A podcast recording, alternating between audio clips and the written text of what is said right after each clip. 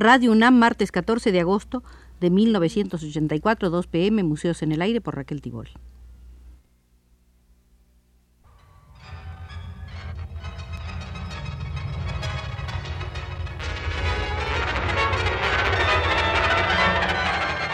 Museos en el Aire.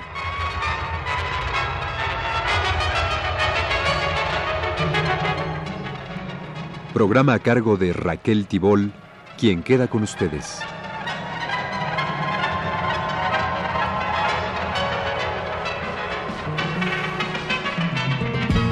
Un hombre se levanta temprano en la mañana, se pone la camisa y sale a la ventana. Les propongo que visitemos el Museo de Ramón Gómez de la Serna, el historiador y crítico de arte español, nacido en Madrid el 3 de julio de 1888 y muerto en Buenos Aires el 12 de enero de 1963. Resultará atractivo porque Gómez de la Serna ve, como ha dicho José Camón Aznar, ve las creaciones de los siglos pasados con la misma acuidad de visión, la misma actitud valorativa y la misma falta de prejuicios históricos con que ve el arte moderno. Y ello determina esa pujante vitalidad de sus juicios, esos descubrimientos afines a la sensibilidad contemporánea. Supo sacar a flote la modernidad que encontró en las obras tradicionales. Gracias a Gómez de la Serna, el Greco y Goya han salido de la vitrina de los museos y han entrado vivos y actuantes con plenitud de eficacia estética en nuestro ámbito cultural. El arte por dentro, la obra de arte expuesta en todo su ramaje nervioso.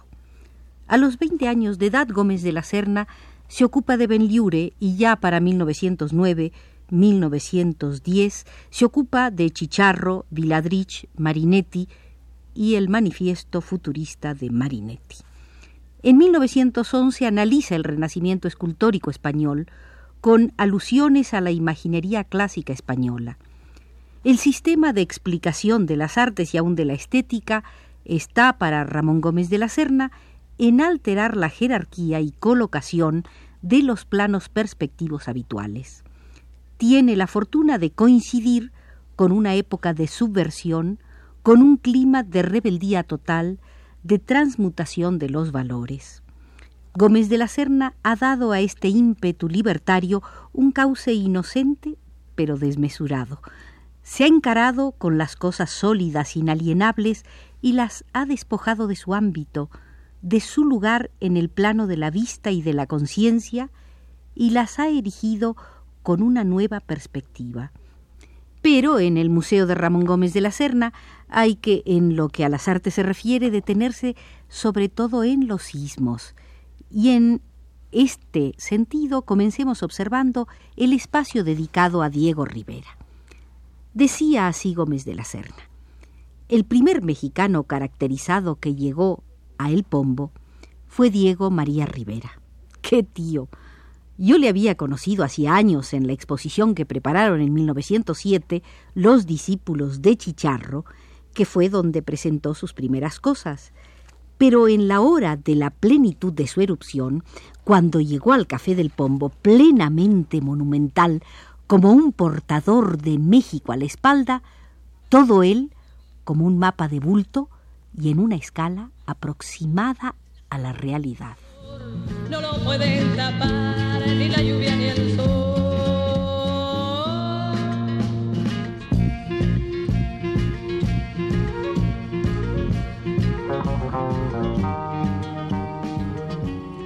Diego María Rivera, el íntegro, el ciclópeo, fue en Pombo algo colosal, que daba de todo explicaciones definitivas e inolvidables. Se sentaba como sobre un pedestal ancho y fuerte y emergía como la figura de un Buda auténtico, vivo, con esa gordura suntuosa de Buda, siempre con un bastón grande, como un árbol, el árbol que le daba sombra cuando era el Buda y estaba a la orilla de un camino del bosque mirándose el ombligo. Diego se apoyaba de vez en cuando en él como un hombre que ve el espectáculo con algo con qué protestar ruidosamente. En sus ojos un poco estrábicos había un punto de dolor de su hígado, ese hígado por el que hacía pasar constantemente un manantial de agua mineral. El estrabismo de sus ojos quizás procedía de la terrible mirada de uno de sus antepasados, de aquella raza tan llena de instintos, instintos que desviaban sus ojos y los desorbitaban. La risa de Diego era una auténtica risa siniestra. Daba pánico haberla provocado, aun cuando fuese para bien y representase algo así como un aplauso y una hilaridad de sus multitudes interiores, las multitudes que llenaban su alma. Es que era la misma para la alegría que para la cólera, y había en ella algo así como el silbido de su tremendo bastón zarandeado en el aire. ¡Qué risa! También silbaban en ella los latigazos de la gran serpiente. Por su risa se veía que podía llegar al homicidio, impulsado y frenético por ella. Se comprendía que cuando estuvo en Toledo surgiese en el pueblo levítico la leyenda de que Diego se alimentaba con huesos de niños y hasta llegasen a pedrearle un día. Qué largas y tremendas noches aquellas del Café del Pombo en que apareció don Diego María Rivera, gran volumen del que las ideas salían, con un volumen sobre todo las que se referían a su arte, al arte de la pintura, tan convincentes cuando atacaban a la perspectiva falsa y la pintura superficial. Qué certitud la del cubismo saliendo de su peñón interior. Contaba también cosas de México, de las arañas con largos cabellos, la entrada en los cuerpos de las más sutiles solitarias a las que hay que sacar gracias a la música con paciencia extrema, pues ha de salir entero su largo cordón parasitario, ya que al romperse vuelven a desarrollarse de nuevo. Te equivocaste, para elegir no tuviste dos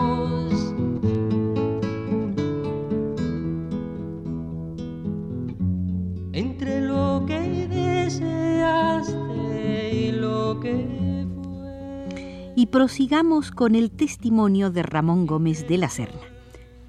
Con don Diego María Rivera siempre aparecía Angelina Beloff, incógnita, silenciosa, con un delicado velo casi siempre, un velo que iba muy bien a su espíritu.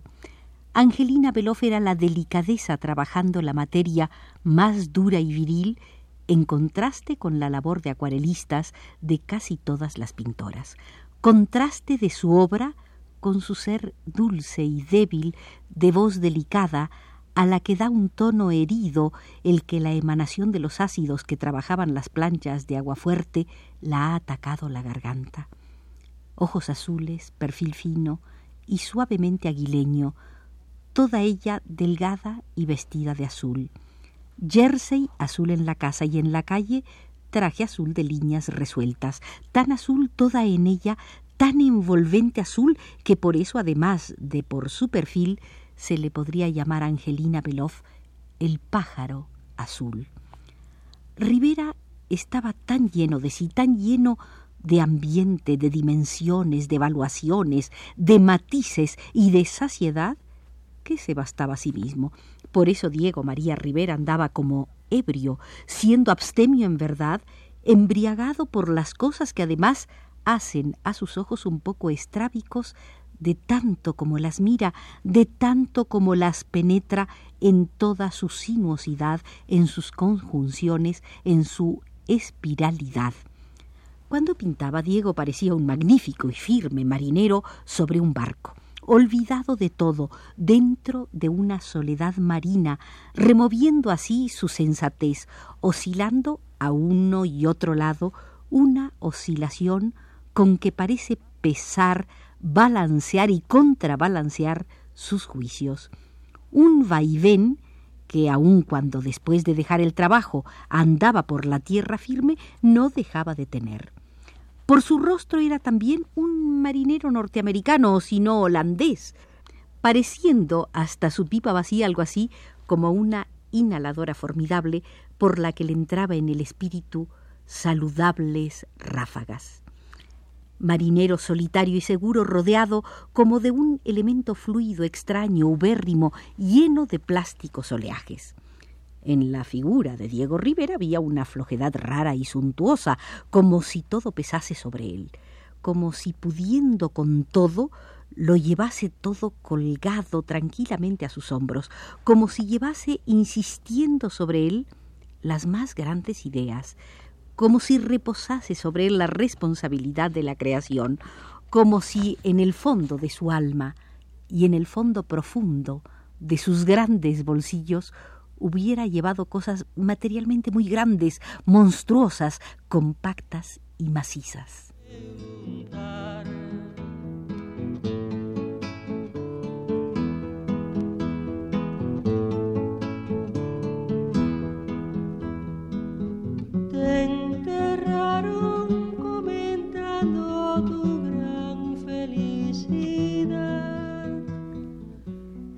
Ramón Gómez de la Serna tenía en su despacho de Madrid un retrato cubista pintado por Diego Rivera y decía sobre él, Cada vez noto que me parezco más a ese retrato, y sin embargo me parezco menos cada vez a una mascarilla que me hicieron sobre mi mismo rostro, enterrado en yeso como un muerto durante un cuarto de hora.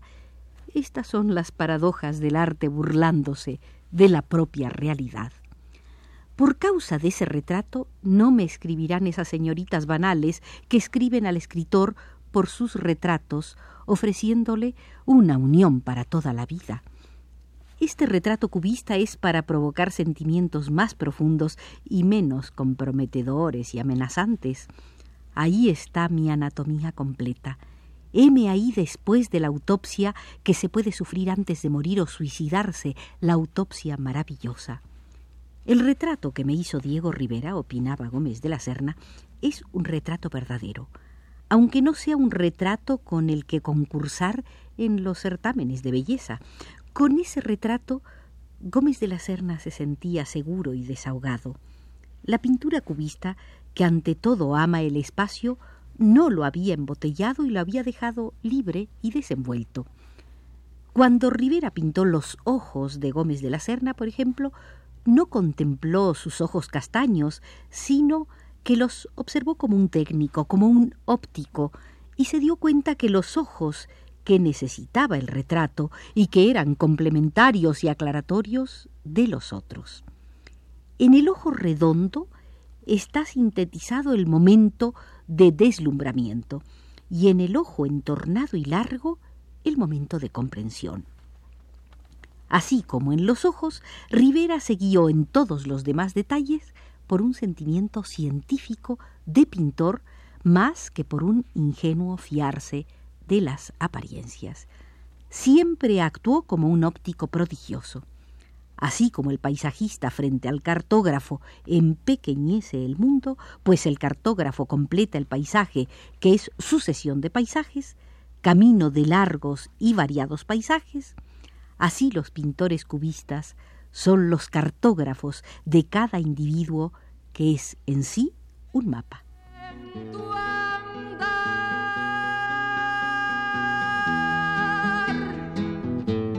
Cerca de tu árbol florido, bajo tu nube de andar. Cerca de tu árbol florido, para hacernos encarnar con nuestra carne no necesitamos del retrato. Lo necesario es dar nuestra línea más pensativa y más fija, y Gómez de la Serna recordaba el siguiente diálogo inventado por Oscar Wilde respecto a los antiguos retratos buidos, galantes y superficiales. Pero, ¿qué me dice usted de los retratos modernos ejecutados por pintores ingleses? Se parecen indudablemente a las personas que representan. Y el otro contesta, Sí es verdad, se parecen de tal modo a los modelos que dentro de cien años nadie creerá en ellos.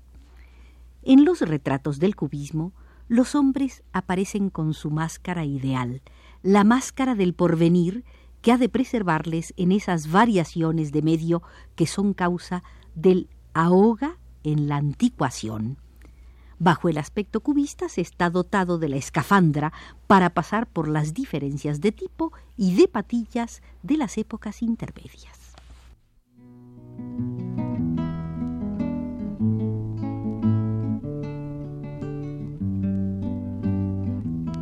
Si el poeta eres tú, como dijo el poeta. En el Museo de Ramón Gómez de la Serna el tiempo se pasa volando, según controla el maestro Arturo Garro. Volveremos a la sala del riverismo una vez más si ustedes así lo ordenan.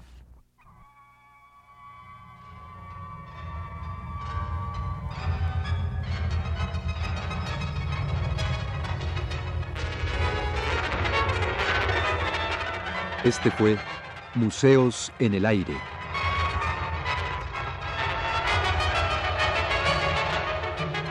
El programa de Raquel Tibol que se transmite todos los martes a las 14 horas.